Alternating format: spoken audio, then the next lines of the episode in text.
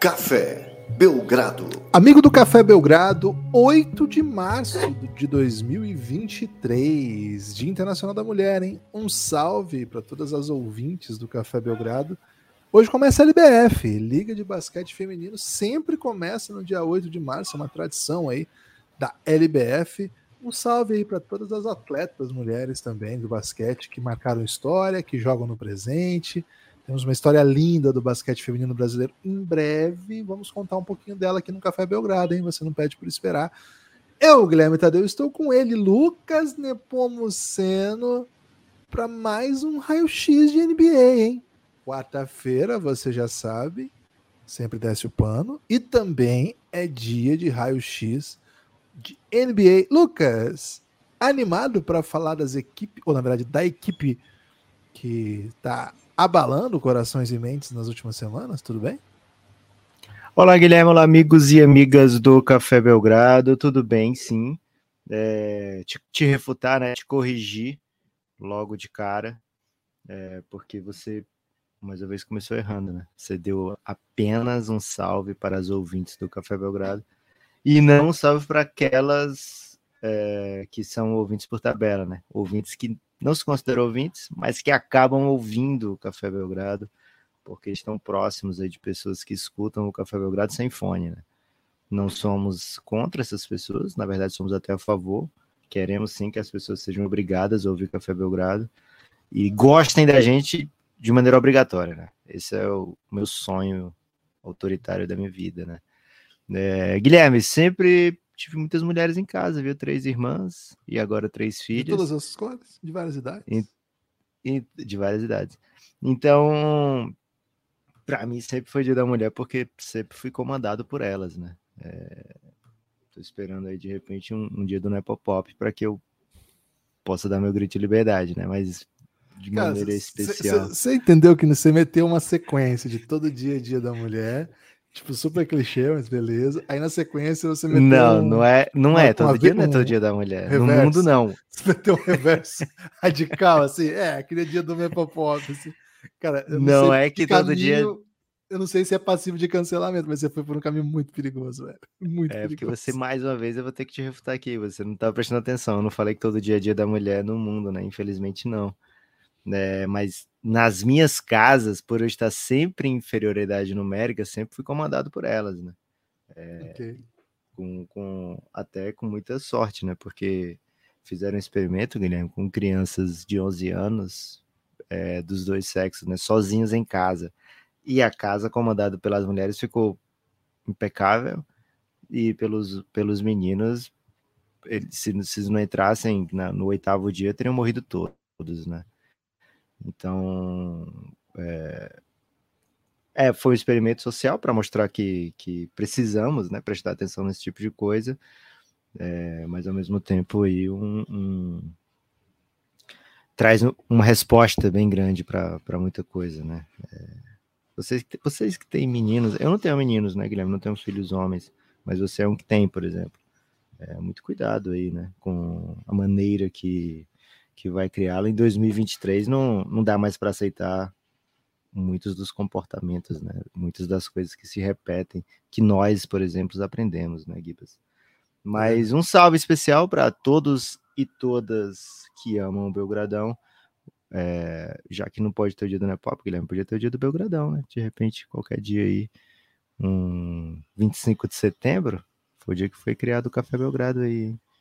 Então, vocês que, que fazem datas comerciais, inclusive Dia da Mulher não é data comercial, né? Uma das poucas que não é data comercial. Não foi criada com esse intuito. Mas vocês fazem datas mas comerciais. Se você for numa farmácia, velho, eles metem um monte de cartaz para eu... parecer que foi comercial. É porque o mercado é dinâmico, né, Guilherme? Acho que as pessoas o mercado pega qualquer data e, e transforma em comercial. Né? É por isso que eu tô tentando emplacar o dia do Belgradão, né? Então, o dia do Belgradão pode se tornar um, um grande feriado comercial. Caso as pessoas que tomam essas decisões, né, é, tomem essa decisão, que é bem provável. Guilherme, começo caótico, por quê? Porque Philadelphia 76ers, né? Philadelphia 76ers é super caos, Philadelphia 76ers é uma é a franquia, né, que fez a NBA é, dizer, cara, sabe esse tanking aí de vocês? Não faz tanto, tanto, né? Vou, vou te demitir, né? Vou te tirar. E foi a franquia que, que viu a NBA expulsar um GM, né? Porque ele estava ousado demais, né?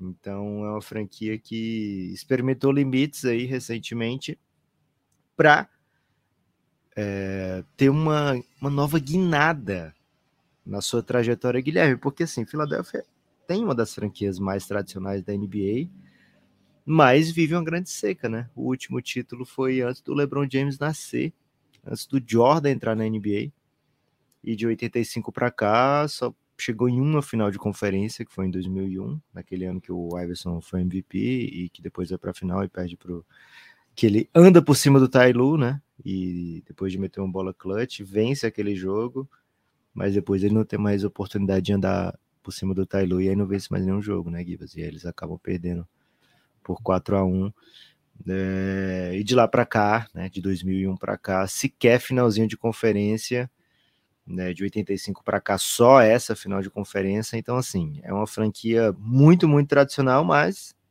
que anda sofrida, né? Anda. Tá indo muito de Phoenix Suns, né? De, de 83 para cá, né? Então. É, pre precisa, né? Sentiu que precisava tomar medidas drásticas, tomou medidas muito drásticas, né? Trouxe Sanrink, e Sanrink é, fez um dos tanques mais vexatórios e, e, deliciosos da história da NBA. Né? Com isso, conseguiu amealhar talentos, escolhas de draft, Joel Embiid nesse caminho, né? né? Mais ou menos quem ficou foi, foi isso, foi o Embiid. Lógico, muitas ramificações, né? Das trocas e, e etc.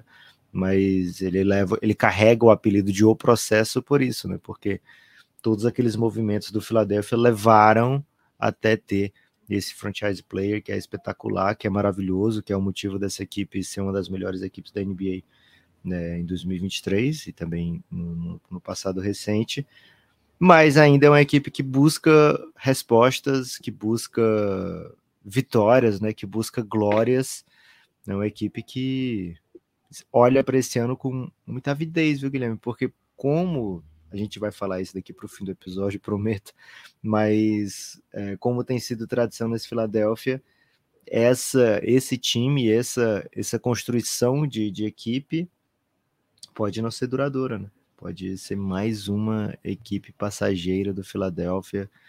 Então é uma equipe muito cheia do caos, viu, Guilherme? Muito tipo mercado, muito dinâmica e que não que até cansa, né? A torcida cansa de se reinventar, mas o, a franquia não cansa, né? E tá sempre, tá sempre em movimento, sempre em mudança.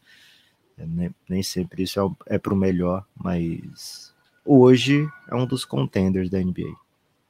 É isso. Hoje, é, 8 de março, escolhido Philadelphia 76ers, por quê, né? Geralmente a gente escolhe raio-x equipes que estão em bom momento ou que a gente precisa falar a respeito, né? Chegou uma hora de falar dessa equipe. É, acho que das equipes que estão na ponta, a, uni, a melhor delas que não recebeu ainda raio-x foi o Sixers, né? Se você pegar aí a Conferência Leste, o Nuggets e o Kings, primeiro e segundo, já tiveram seu raio-x na Conferência Oeste, né? E na Conferência Leste, o Bucks, os Celtics também já tiveram seus raios-x. E até, até atrás dos Sixers, o Cavaliers e o Knicks também já tiveram, né? Então, nessa linha aí de melhores equipas, só o Grizzlies é, entraria aí na, na sequência do, do Sixers. Não, o, o Sixers ainda tem a melhor campanha do, do que o Grizzlies, né? Então, olha aí, olha o nível, né? Chegou a hora, chegou a hora de falar de Filadélfia. Pediu passagem, né? Pediu passagem, né? Com uma sequência de três vitórias ainda, né? Isso torna a equipe a melhor sequência do momento de toda a NBA ao lado do Brooklyn Nets, que também. Guilherme, tem... você é um motorista que pede passagem? Cara, depende da situação. Depende da, da situação. É... Mas, Qual é o seu go-to move para pedir passagem? Mãozinha, né? Mãozinha para fora. Mãozinha? Porra. Não? não, não rola um, um, jogo de luz? É menos agressivo ou mais agressivo o joguinho de luz? Cara, mãozinha mais tradicional por aqui. Ah, é? É, mãozinha mais. É até contra mais... a lei, não é? Botar a mão pra fora do carro, mas tudo ah, bem. Ah, mas aí, né? Aí você tá Você está em outro momento também para fazer esse tipo de reflexão. É, eu falei que é a melhor sequência, o Nuggets tem a melhor sequência, mas como eu falei antes, é, já foi feito, né? Raio-X, não dá para fazer outro raio-X, que foi esses dias que nós fizemos. Então, hora de falar do Fila. Lucas já contou um pouquinho aí da história recente. Lucas, Doc Rivers, bom ou ruim? Como diria o Choque de Cultura. Give us. É... Cabe para ele uma pergunta dessa, né? é um pouco mais complexa do, do que a, a, resposta que vem na ponta, na ponta da língua, né? Porque ele é um dos técnicos menos queridos, assim, pela, pelos torcedores, pela mídia. Quando chega no seu time, os torcedores fazem um buchocho, quando, eles, quando ele vai embora, a torcida meio que comemora.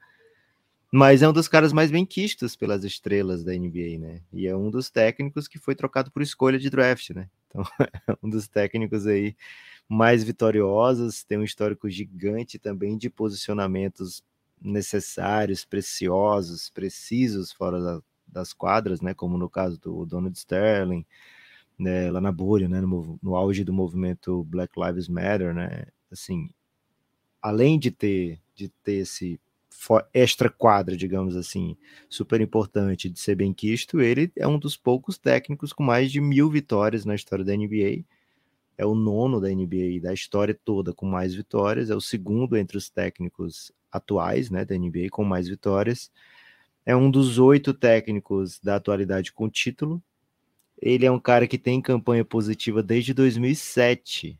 Desde 2007, Doc Rivers entrega campanhas positivas, sendo cinco delas com mais de 55 vitórias, nove ao todo com mais de 50 nesse período, é, esse ano deve vir lá décima, né? Porque deve mais uma vez ultrapassar 50 vitórias. 55 fica um pouco puxado, né?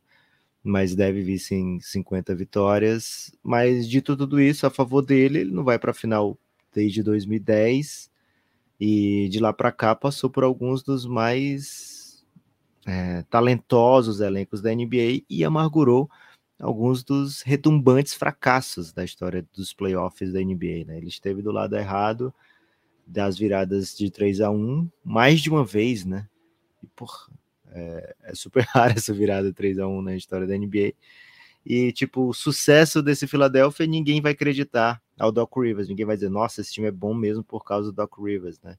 Então é um pouquinho complexo, Guilherme. Os números querem dizer que ele é um técnico muito, muito bom, mas eu não quero ser aquela pessoa que fala: olha a torcida do Philadelphia 76ers, adorem Doc Rivers, porque ele é ótimo, viu? Vocês todos odeiam, mas, mas ele é muito bom. Então, não sei te responder. Eu queria até que você ligasse o microfone para responder, Guilherme. Eu já fui essa pessoa com o Nate McMillan, né? Eu ficava falando para as pessoas assim.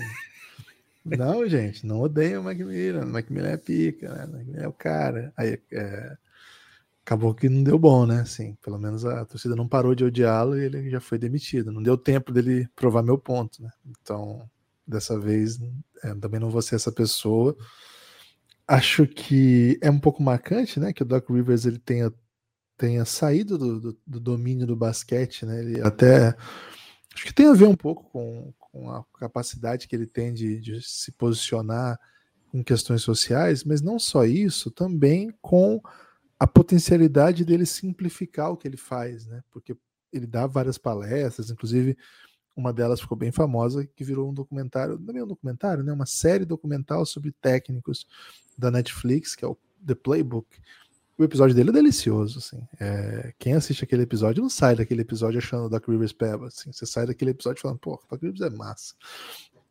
E em outros tantos momentos, né? Você falou Black Lives Matter, teve o um momento lá do Clippers, teve outros momentos em que ele é uma figura relevante né, no campo social mas de fato, de fato, o Doc Rivers que a gente tomou contato lá atrás, a gente não tem idade, a gente tá, talvez até tivesse idade, né? Mas não tinha cultura de acompanhar basquete na infância, a ponto de ver o Doc Rivers jogador para ser relevante. Ele não era um super craque, foi um bom jogador de equipes boas, mas assim, a imagem que nós temos do Doc, do Doc Rivers, o Doc Rivers que a gente conheceu, vamos dizer assim, é o Doc Rivers técnico de um Celtics bem interessante taticamente, né? Um Celtics bem complexo, com um trio que era bom, mas não era só isso, né? Era um time que jogava de um jeito muito especial, assim, aquele Celtics campeão era um time muito admirável.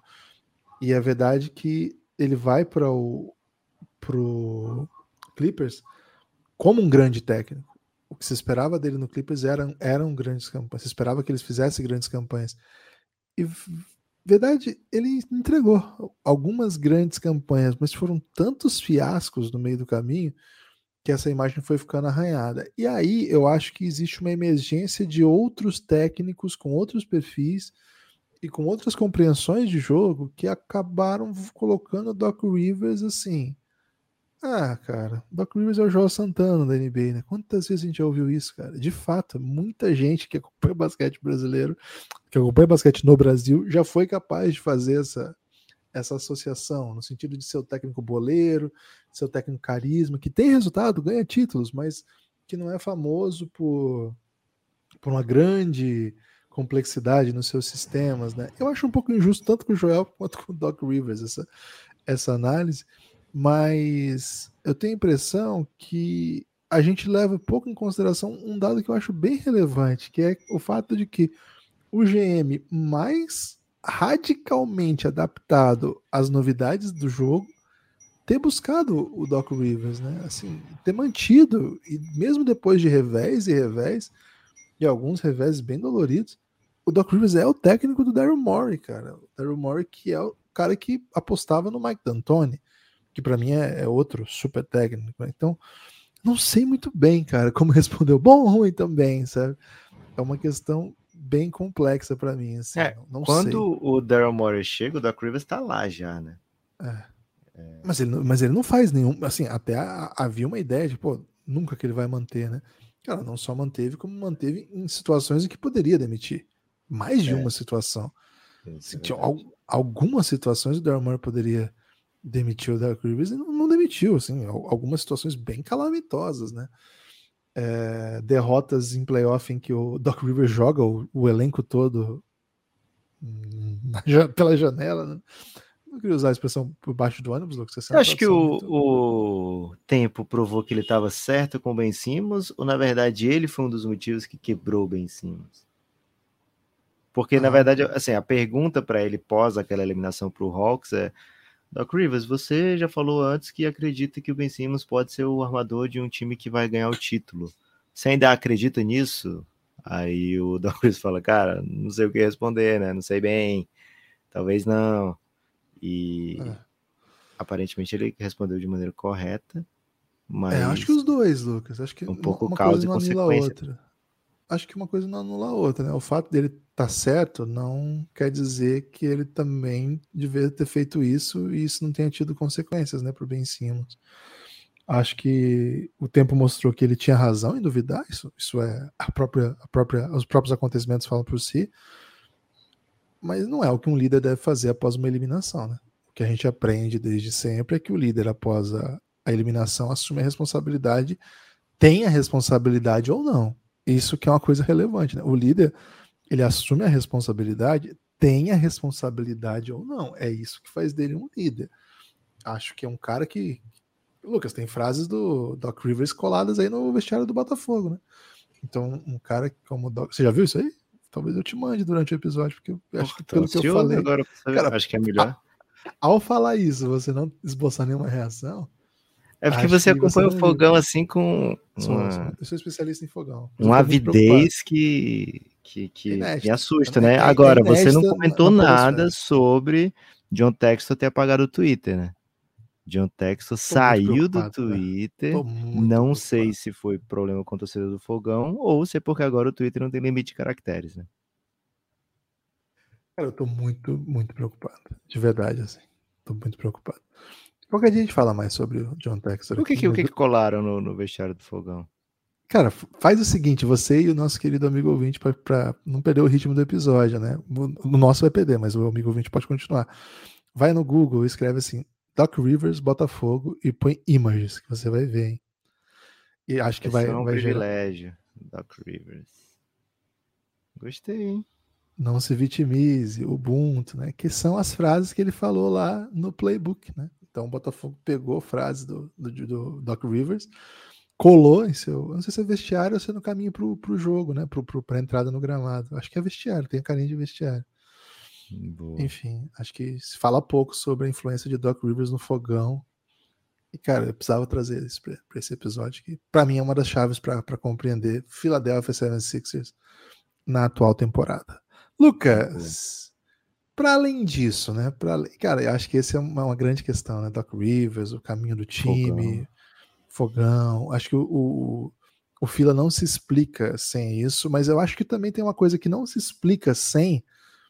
Não se explica sem, não se explica Filadélfia sem entender a importância da sua torcida e como essa galera empurra nesse momento. É a segunda equipe que mais lota, né, em números absolutos. Já foram quase 700 mil pessoas a ginásios ao Wells Fargo Center, né, a jogos nessa temporada. É o segundo de toda a NBA. Mas mais do que isso, é presença com uma qualidade imensa, né? A pressão é, é eles muito cobram, difícil viu? jogar eles. Levam, eles levam a sério essa do pressão é um privilégio do Doc Rivers. e se não tiver agradando, eles vão mesmo, viu, Gibbs? Pode ser em bid, pode ser quem for. Pode ser bem cima jogando a favor ou contra. Se não tiver agradando, os caras é, pegam pesado, né? Como eu falei, é uma, é uma das mais tradicionais equipes da NBA, das histórias né, mais ricas da NBA né, uma das cidades que mais ama esporte também, e que esse ano estava em três finais, perderam as três, né? Tava no final do. Na final do, do, do hockey, eu acho, do beisebol e do, do Pat Mahomes, né? Afinal, as pessoas falam muito final do Super Bowl e se zangam quem fala final do Super Bowl. A gente sabe que não é final do Super Bowl, tá, gente? Quem tá aqui no podcast a gente trata com todo carinho, chama só de Super Bowl. Mas no Twitter a gente gosta de falar final do Super Bowl para provocar as pessoas que não escutam Belgradão, né? E dá engajamento, né? Dá engajamento. É, pois, Gibas, então sobrou para eles o Philadelphia, né? O Philadelphia 76ers. É, esse time, ano passado, teve uma campanha de 51 vitórias e 31 derrotas. Foi aquele ano do drama do Ben Simmons, né? Troca ou não troca, fica ou não fica, o que que faz. É, foi o quarto lugar na conferência nos critérios de desempate poderia ter ficado em segundo se tivesse tido uma vitória a mais, né? Porque ficou 51-31, tanto Boston como o Bucks, como o Philadelphia, mas nos critérios o Philadelphia ficou em quarto. É, nos playoffs abriu 3 a 0 no Toronto, viu o, o Nick Nurse falar, pô, nunca ninguém voltou de um 3 a 0 mas voltou de um 3 a 1 né? E aí o Toronto venceu mais um, venceu um, foi para 3 a 1 depois venceu mais um 3 a 2 só que aí o Philadelphia falou, peraí também, né? E aí venceu o jogo 6. Vai jogar contra o Heat com o Embiid bem limitado, né? O Embiid só jogou 4 das 6 partidas, né? E não chegou a 20 pontos por jogo, né? O Embiid tinha sido sextinho da temporada com mais de 30 por partida, e não chegou a 20 pontos por jogo nessa série. Estava limitado, então assim, caiu para um time que ficou a uma cestinha, né, de ir para a final da NBA mas, mais uma vez, foi visto como uma temporada de fracasso para o Philadelphia, né? Mais uma vez foi visto como, opa, o que está acontecendo? O Harden não é mais aquele Harden, o Embiid não consegue ser carregar o time a, a uma final de conferência, tá, tá atrás dos melhores times da NBA, e aí entra na, nessa temporada com a expectativa de repetir a campanha, 50 vitórias, ponto 5 era, era a odd lá da KTO, né? Era o over-under da KTO, a gente pegou o over, viu? Pegou um over até entusiasmado com o Philadelphia. Tá no ritmo de 54 vitórias, mas nesse momento, como o Guilherme falou, é um dos times mais quentes da liga, né? Joga um dos melhores basquetes que a gente pode ver na NBA atualmente. É... Mesmo tendo várias mudanças durante o ano, né? O Maxi titular, Maxi é, cestinha do time, opa, agora o Maxi é banco. Não, agora o Maxi é titular. Não, agora o Harden tá fora da temporada, tá fora por algumas semanas. Agora o Embiid vai perder alguns jogos. E mesmo assim o time continua vencendo. É um time que deu uma encorpada nessa off-season, né? Veio o Donald House, veio o PJ Tucker, veio o Montrezl Harrell, o DeAnthony Melton, muito, muito importante nessa rotação. Nessa trade deadline fez mais movimentação, né? Trouxe o Jalen McDaniels é, em troca do Tybalt e por características, assim, do, do, do McDaniels e do Tybalt, né? O, o Embiid e o Harden precisam muito que o, o cara que está super livre no corner mate bola.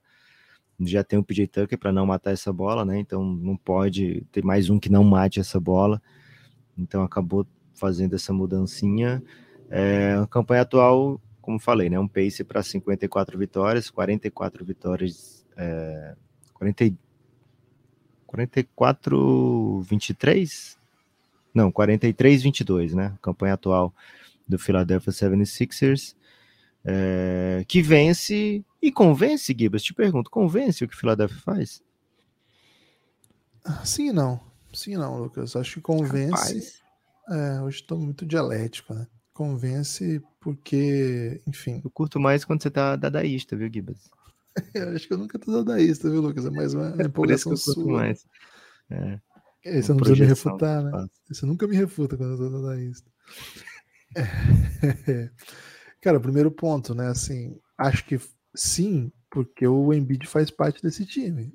E enquanto o Embiid fizer parte, o time tem vencido muito jogo. Então, sim, vence e convence, porque usa os talentos de seu principal jogador de maneira maravilhosa, né? O Embiid hoje é, acho que começa a falar já pelo time por conta do Embiid, é o segundo principal pontuador da, da NBA, tem 33 pontos por jogo, né? 4 pontos a mais do que a temporada passada. Ele é o jogador que mais converte lances livres na temporada, já era o ano passado, mas aumentou um, né? Um lance livre por jogo, ele tá batendo, ele tá convertendo a mais. Ele continua sendo um ótimo protetor de aro, né? Antes ele ele era o 14 da NBA, hoje ele é o nono em tocos, que não é a única maneira de, de mostrar a proteção de aros, mas é uma maneira relevante.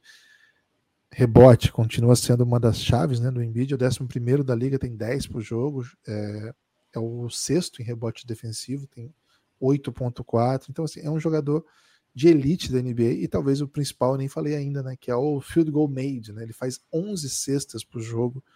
É muita coisa. É muita coisa. Ele é o quarto da liga nisso. Ele era o nono no ano passado, fazia nove. Então aumentou duas cestas a mais por jogo. É bastante coisa, duas cestas a mais por jogo.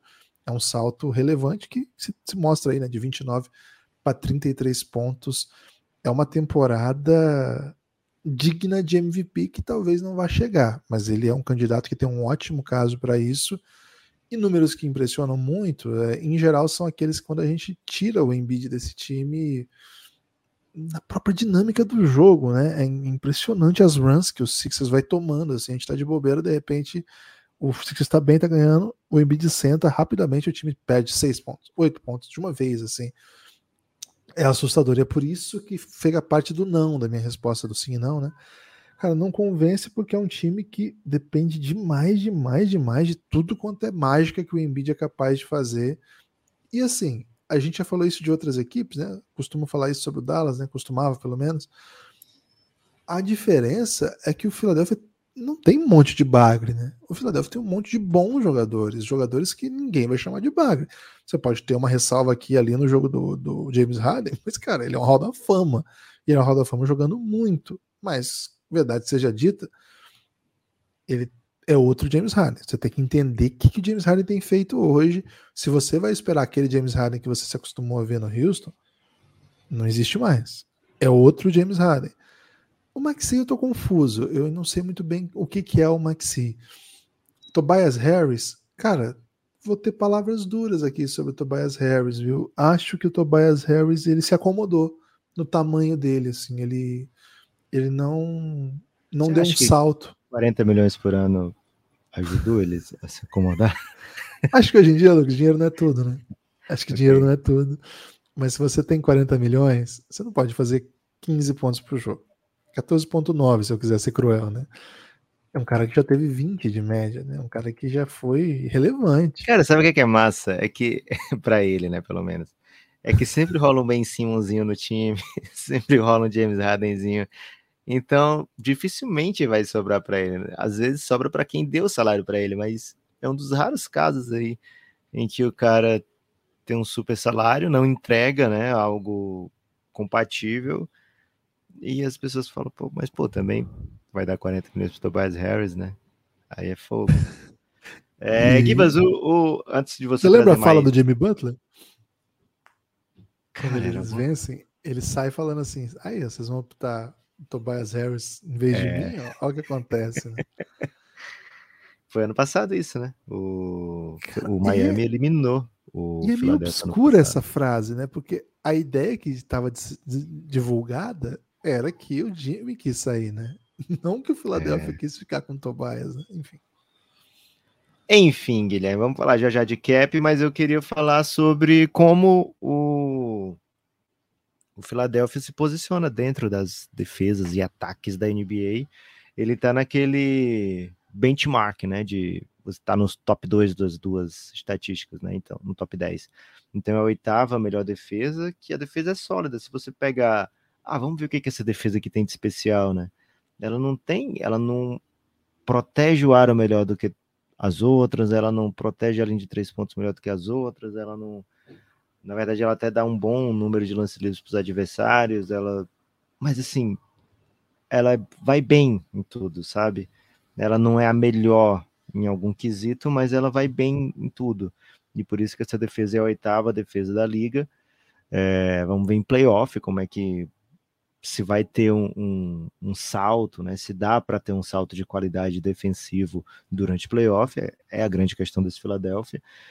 É, a gente só vai mudar o jeito que a gente olha para o Philadelphia quando eles mudarem a maneira que agem, né? Que, que conquistam em playoff. É, o ataque é o quarto melhor da NBA, é o sexto que mais bate lance livre, mas é o que mais converte, né? Eles acreditam muito que lance livre ganha jogo, viu, Guilherme? É o time que melhor é, chuta lance livre da NBA e é o time que melhor também chuta para três pontos na NBA, 39% enquanto time, Guilherme. Existe isso? 39% enquanto time? É, então, assim, numa série de playoffs, se essa bola estiver caindo, meu amigo, é difícil, viu? Você tá com o Embiid lá e a bola de três tá caindo, para, né? Por isso que é o quarto melhor ataque da NBA, oitava melhor defesa, e com o Embiid e com o Harden, Guilherme, quem corre é a bola, né? 25 em pace, é um time que não tem para que acelerar, né? Consegue criar no jogo parado. O Guilherme vai já falar aí de post-ups, imagino que tenha bastante. Né? Um time que gosta da meia quadra e não gosta muito de fazer a transição defensiva. Então, 25 em pace está de bom tamanho. Gibas, como é que esse time conquista arremessos? Como é que esse time defende? O que, que eles têm de especial ou de, de muito acima da média? É um time especial para pessoas muito especiais, né? Um salve okay. aí para todo mundo que. Enfim. É, Lucas, é, é, um time que, assim, primeira coisa que você falou que é importante lá atrás, um time que teve muito problema de lesão, né? Então, os números são ligeiramente contaminados, pelo menos no absoluto, que é o que a gente costuma usar. Pra você ter uma ideia, né? O jogador que mais tem jogos na temporada, 62, é, de Anthony Melton, PJ Tucker, eles não são dos principais, não são as principais referências do time. Então, por exemplo, quem tem mais jogo, desculpa, quem tem mais ponto por jogo, James Harden, Joel Embiid, esses caras que têm mais posse, vamos dizer assim, James Harden jogou 48, né? são 12 jogos a menos. Então, no absoluto, essas estatísticas ficam, vamos dizer assim, ficam mais difíceis de, de você prestar atenção. Mas ainda assim, eu gosto de sublinhar a ideia de que Lembre-se que esses números que eu estou falando incluem 12 jogos a menos para o Harden e 10 a menos para o Embiid, porque ainda assim eles são os principais protagonistas do time, mesmo tendo ficado tanto, tanto tempo fora. No absoluto, ainda sobra para eles. É, James Harden é a Desculpa, principal... são, são 17 jogos a menos do Harden, né? O Philadelphia já tem 65 na temporada. Não, digo em comparação com o que mais ah, jogou. com... Ok. Isso. Tudo bem. Então, então James Harden é a principal, o principal início de jogada do Philadelphia. Isolation com James, do James Harden é assim que o, James, que o time ataca. É um, é um carro-chefe do James Harden. Ele é o. Cara, ele é um dos principais jogadores da história da NBA nesse quesito. E no Isolation é um jogador muito eficiente. Ele, em 35% dos isolations do time, começam na mão do James Harden. Ele é um jogador que faz isso, é por onde ele atua e consegue mais de um ponto por posse no isolation. É, uma, é um bom, um ótimo rendimento, sobretudo num volume desse. Então, apesar de não ser aquele James Harden assassino que, pô, num contra um matava a bola de três na sua cara ou não lá embaixo e dava seu jeito, cara, ele ainda é muito, muito forte porque não raras vezes esse isolation termina com uma falta no James Harden. O James Harden bate muitos lances livres, é parte do jogo dele. Cara, não adianta reclamar, não faz falta então, porque ele, as faltas que ele bate são feitas, são faltas do jogo, acontece. ele é hoje o 14 da NBA a mais bater lance livre, a mais converter lances livres. Ano passado ele era o terceiro. Há uma queda nisso, mas embora haja uma queda, é, uma, é um lance livre a menos por jogo só que ele tem convertido, ou seja, ainda é um cara muito difícil de parar, porque ele dá um jeito né, de, de, de ser, de ser eficiente, mesmo não tendo mais aquela explosão, e mesmo o arremesso não estando nos melhores dias, em algumas ou até muitas oportunidades.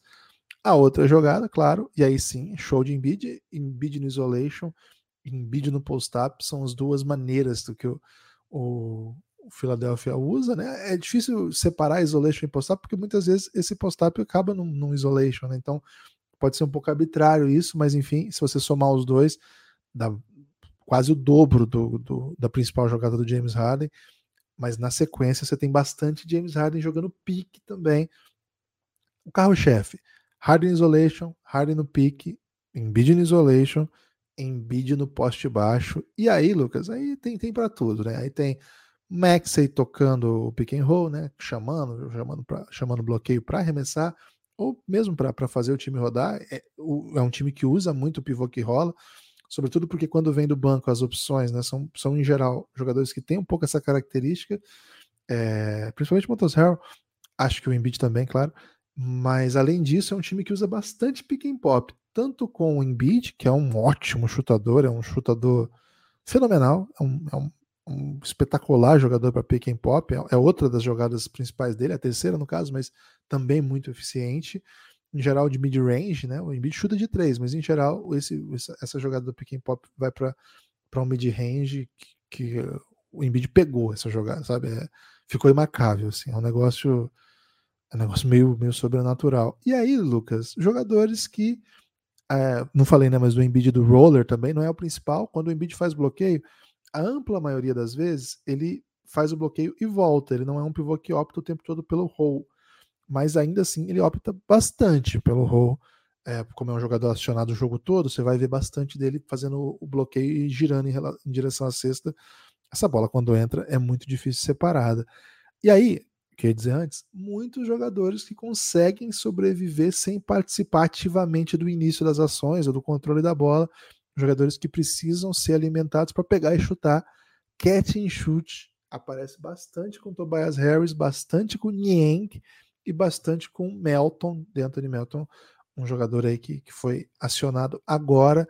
Lembrando, é, não, você não vai ver no absoluto aqui muitas ações de jogadores que não jogaram tanto ou chegaram agora. Né? Então, por exemplo, é, McDaniels não vai, você não vai ver aqui agora porque tem pouco, tem pouco jogo. A gente gosta de pegar nesse momento específico a amostragem total, porque eu acho que dá um desenho um pouquinho mais interessante.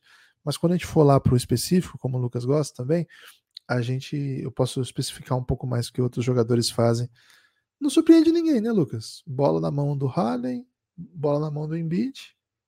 A vantagem que eles criam vem de outras é, pode, ser, pode alimentar outras, outras bocas ali desse ataque. E quando um deles, na verdade, quando o James Harden descansa, dá na mão do Maxey e deixa ele tocar o caos, porque ele sabe tocar o caos. É, Gibas, é, muita gente usa isso, essa simplicidade, né? Essa, né, essa até um pouco de obviedade, bota na conta do Doc Rivers, né? Fala, poxa, mas também é sempre a mesma coisa, né? E tem gente que reclama do pick and pop do Embiid. Para que o Embiid vai fazer o pop, né? Bola de três, para quê? Se ele lá embaixo é imparável, né? Mas pergunta se o Embiid quer ficar levando porrada todas as posses também, né? Pergunta se, se, se não muda a marcação se ele não fizer o pick and pop para chutar para três, para abrir para chutar para três pontos, se não vai mudar. Se ele nunca fizer isso, claro que vai mudar o jeito que você defende o Embiid, né? Então, é, e outra, né? Ele aprendeu a ter esse chute, né? O Embiid, ele é um cara que tem esse chute, então né, tem que fazer parte mesmo do, do arsenal. Mas sim, é, é um ataque um pouco simplório. Tem muito chama Patricinha para dançar, né? Essa música chegou a pegar aí, Guilherme? Você chegou a ser um habituê dessa canção? Não, não Chama a Patricinha para dançar. É, provavelmente é um, uma canção, uma ode a Isolation, né? É, no... é verdade acho que o, no forró é, seria o equivalente ao isolation. Não sei você se tem total razão, Lucas. Tá, nunca tinha pensado nisso, mas ao, ao, você dizer isso, iluminou minha mente. É isso, né? Então tem muito. Tem, tem muito jogadinho do forró ali, mas é, é um forrozinho eficiente, né? Porra, o Philadelphia tem um ótimo aproveitamento. É... Primeiro, o time consegue ser o melhor naquilo que o Daryl Morey mais quer, né? Ele é um cara, é o time que mais acerta lance livre na NBA, é o time que melhor chuta para três pontos. Então, isso aí tá, tá suave, né? Tá, tá, tá dentro do, do que o, o, o GM, né, que constrói o elenco, projeta, que ela acredita, né? É, jogadas de alto aproveitamento, o Philadelphia vai muito bem. No isolation, né, que é muitas vezes no, o playoff é resolvido por jogadas em isolation, tem alguns dos melhores da liga, né? James Harden, Embiid, Terence Maxey, né? Então, assim, é um time muito bem posicionado e é um time que engrena nesse momento, né, Guilherme? Boa parte da temporada o Philadelphia não, não inspirava esse tipo de confiança, né? E até por isso, muitas vezes, a gente evita falar do Philadelphia no, no, mesmo respiro de Bucks, no mesmo respiro de Celtics, no mesmo respiro de Golden State, né? Porque a gente já sofreu outras vezes, né, com o Philadelphia. Você lembra Mas... quando eu metia do cheirinho de campeão, carinha de campeão? Porra, velho. Foram muitas vezes que o Philadelphia essa, nos né? enganou, né? É... Mas assim, ao mesmo tempo a gente consegue ver os elementos ali de por que, que esse é um time que é tão fácil de, de, de, de, se encantar por ele, é tão fácil de temer, né? Se você vai enfrentar. Né? E, cara, quem para o Embiid é o físico, né? E esse ano não tá com essa. Assim, o Embiid não tá jogando menos do que os outros, o Embiid não tá, é, sei lá, jogando no sacrifício, né? O Embiid tá metendo 40 pontos quando precisa o tempo todo, né? É, então, assim, mais uma vez, é um time que vai ser cobrado pelo que fizer em playoff isso de temporada regular ser um sucesso, a gente já viu, né? A gente já viu o Doc Rivers fazer, já viu o Philadelphia fazer, já viu o Embiid fazer. Agora o que a gente quer ver mesmo, Guilherme, é vitorinha, né? É cravar na sua cestinha, né? A gente quer ver o, o Philadelphia finalzinho de conferência, quem sabe a final de NBA, quem sabe a glória eterna, né? Para usar o slogan da Fox Sports. Não sei se pode, porque Fox Sports acabou, né? Talvez possa. Cara, curiosamente é... tem um Fox Sport 2 ainda. Eu fico, por, que tem um 2, velho? Eu nunca entendi. Cadê o 1, um, né? Cadê o 1, um, velho? não podia ter só Fox Sports, né? Tem que ficar o 2 lá, mas tudo bem. Mas acho que não passa mais a glória eterna lá, viu, Givas? Então tá tudo bem roubar slogans. É, Guilherme, não sei se você quer falar mais um pouquinho de, de números, porque agora eu vou para Tem números. Tenho números, okay. tenho números. Traga, traga números, Guilherme. Números inteligentes pra gente. Porra, números inteligentes. É, você cobrou, né, lá no início, o número de post-ups. É, sua suposição era que o time tinha muito post-up, porque, enfim, é, tem Joel Embiid, né? Cara, tem muito mesmo. Tem menos só que o Bucks e que o Nuggets, que tem, é, respectivamente, Jokic, ou desculpa, respectivamente, é Giannis e Jokic. Você usa o dedo respectivamente, né, Lucas, quando você erra, assim, é. Que, é, que, é bom demais, né? Então, hum, o Sixers Infelizmente, é o... ainda não consegui emplacar essa no dicionário do Gibas. Temos que é usar mais aqui. Porque é muito bom. Em Isolation, o Sixers, embora tenha né, esses jogadores protagonistas é, que fazem isso, ainda não é o principal, né? O Mavis ainda ganha, teve uma temporada inteira do Lucas jogando assim, agora tem Luca e Kairi para fazer isso mas é a segunda equipe que mais joga Isolation, né? a terceira que mais joga post-up, a segunda que mais joga Isolation na liga. É... Isso mostra bem né, o desenho que a gente estava colocando. Isso faz com que, em algumas situações, o time não tenha muitas outras né, presenças. Por exemplo, é, arremesso saindo de screen. Cara, você não vai achar. Você vai procurar o Sixers, ele está lá no final, 23 da NBA só, com arremesso saindo de bloqueio, né? Jogador que faz o catch e continua fazendo drive, né? Pega a bola e, e agride. Cara, o Sixers também não, não é o perfil. Tá em, sim, tem oitavo, tá bem, mas tá meio na média, assim. Boa parte do meio faz assim, não é, não é um destaque. Deve ser só o Maxi, né? Porque o PJ Tucker não vai fazer isso, o Niang não vai fazer isso, né? Deve ser o Melton e o Maxi fazendo isso o tempo todo. O Pick and Roll Handler é um time que, como usa muito, muito o isolation, o pick and roll handler acaba ficando bastante de fora, né? O time é apenas o cara, é apenas o 24 nisso. Então tá bem lá atrás, pra, o, jogo, chamando jogada de pick and roll. Né? Embora tenha bastante no, no, time, se você compara com o resto da liga, não tem. O que, que tem bastante, Lucas? Pick and pop. É o time que mais usa bloqueio que o, o pivô ou o ala, enfim, faz o bloqueio e abre para chutar, né? Ele não, ele, ele faz o bloqueio e vai para trás ou vai para o lado para ficar de frente para a cesta e eventualmente receber essa bola. 5,3% de suas posses, de novo, 5,3% é pequeno no todo, mas comparado com a liga, é disparado primeiro. Para você ter uma ideia, o décimo lugar tem 3% só, Timberwolves. Você vai pegar o Lakers, que quase não faz isso, tem 2,7%, né? Então faz quase o dobro, né? Então é uma, uma equipe que tem o desenho assim, você sabe o que esperar quando você vai enfrentar os Sixers, né? Não tem grandes surpresas. É um dos times que mais, menos faz mão-mão na NBA, né? Não tem jogadas dessa característica. É, 27 apenas em mão-mão, né? Aquela jogada em que a gente falou bastante sobre como Kings usa, né? Também não, não é um time que se destaca pelo cut. Em geral, Lucas, o que a gente vê aqui é que é um, pelos números, né? É que é, uma, bafana, é um bafana, ataque, né? É um ataque muito, muito estático, né? Um ataque que quem está com a bola trabalha e o resto espera. Aí eventualmente a bola vai chegar e você faz alguma trama ou arremessa. Em geral. Como é que é de catch and shoot, Givas? Nosso catch glorioso. Philadelphia. Catch and shoot é décimo terceiro em catch and shoot. Ok. É um time que não tem tanto volume na bola de três pontos, mas o aproveitamento é, é magnífico, né? É, é isso, né? É um ataque um pouquinho previsível. É, não quer dizer que seja fácil de ser parado, né? É, é um ataque bem difícil de ser parado. Mas em playoff, é, você ser previsível costuma ser algo não legal. Costuma ser algo. Você, você quer ter alternativas em playoff, né? É, e assim, é muito, muito dependente das suas superestrelas. Né? É um ataque um pouco menos rebuscado do que a gente costuma ver nos melhores, nas melhores equipes. Guilherme, o que que o Cap fala em hum. fala que o Daryl Morey é mais ou menos um gênio mesmo, do mago do Cap, né? É, mesmo com todos esses salários altos, né, monstruosos, o Philadelphia está abaixo da luxury tax.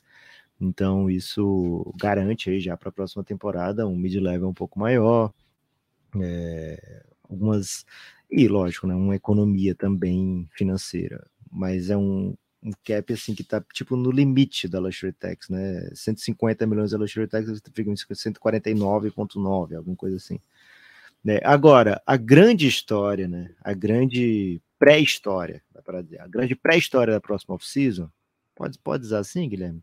Pode ser. Pré-história? Não, o conceito é errado, mas tudo bem. Mas pode usar, né? Pode usar. Pô, é um podcast de basquete, né? Se as pessoas quiserem rigor, certo. pô, pelo amor de Deus. Será que tem um podcast do Pasquale, velho? Eu ouviria, viu? Porque eu assistia, eu não, eu não trocava de canal quando ele começava a falar lá na. É bom, na era bom demais, velho. Pô, o programa é. dele era essa língua portuguesa, não era isso, não? Era, era, ah, era rapidinho, acho que eu não assisti um programa, não sei se tinha um programa, eram as propagandas, não era? Tinha um programa todo? É, era meio. Porque eu acho que ninguém aguenta um programa. Né? Uma é. coisa assim, não é? Nossa língua nossa, nossa língua, nossa língua portuguesa. Cara, é muito bom aquilo ali. Pô, um salve, hein? Teve um dia que o Belchior foi lá, velho. Se tiver, é, devia ser um programa, então. Pô, o Belchior não é uma propaganda, né? Procura é... no YouTube, Pasquale Belchior, acho que tem, cara. Que ele, eu lembro disso porque eu lembro que ele explicou o que, que ele estava querendo dizer com a palo seco. Por isso que ficou Boa. marcante para mim. E o que, que ele queria dizer? Pô. Não, não vou deixar você contar, não, Guilherme, porque Belchior precisa de cliques. Gibas, o, o Daryl Moore, então, pode ter que se preparar para essa grande pré-história da próxima off-season, que é James Harden de volta ao Houston. Num primeiro momento, parece doideira. No segundo também, né? Mas no terceiro momento, que porra é essa? Acho que essa é a grande epifania do terceiro momento, né? Mas, assim, pessoas que acompanham de muito perto, né? Falam que é tratado quase como algo mais do que provável sabe? Como algo assim que vai acontecer. E isso é muito doido. Assim, seria uma doideira, lógico, mas a gente já viu coisa bem louca na, na NBA, né? Né? O James Harden tem uma team option para o ano que vem. Né? O Houston até teve que se explicar para a liga, né? Por que, que o Harden optou por um salário menor nessa temporada, etc. É, até o Harden falou que fez sacrifícios para que o time pudesse reforçar, né? E isso é, não pegou bem com a liga. Mas o fato é que o Harden tem essa team option para o ano que vem e muita gente acredita, muita gente fala sobre isso abertamente, de que sim, James Harden vai voltar para Houston. Houston não tem mais interesse em, perder jogos. A partir do ano que vem, o Houston vai dever escolha, né? Pra, por causa das trocas que fez. Então já está interessado em vencer e o Harden teria um carinho muito grande por Houston e vice-versa, e as portas estariam abertas e que isso vai acontecer. Então, assim, caso venha acontecer, vai ser mais um ano de doideiras aí do Philadelphia. Você lembra um como ele saiu, de... cara? É isso, velho. Saiu obeso, obrigando o time a sair, mas hoje já se foi tem um. Strip club, não foi? Comer as é, Hoje existe a teoria de que o Harden fez de propósito para que o Houston é, trocasse e tivesse várias escolhas aí, né? Que o Harden foi sabendo. Que isso, velho. Não, essa foi do, do Nets pro, pro Sixers, né? Para que o, o, o, Harden teria saído do Nets para que essas escolhas para o Rockets fossem melhores, né? Parada bem, bem doida, assim. Meu Deus. E, mas assim, teorias absolutamente sem, sem credibilidade, okay. né? Que não tem nem um flex from Jesse por trás, que é uma pessoa que já dá uma estabilidade na notícia. Né? Não, porque tem uma teoria, Lucas, que o atual técnico do Flamengo ele tá indo lá num plano de vingança, né? Existe esse, essa teoria. E essa teoria é, é bem mais, é bem mais provável, até eu diria. É, mas teoria, Guilherme, existe até de que o Lebron botou uma mulher no quarto da Noel House, né? Na bolha. Para mim, a melhor e... teoria já criada.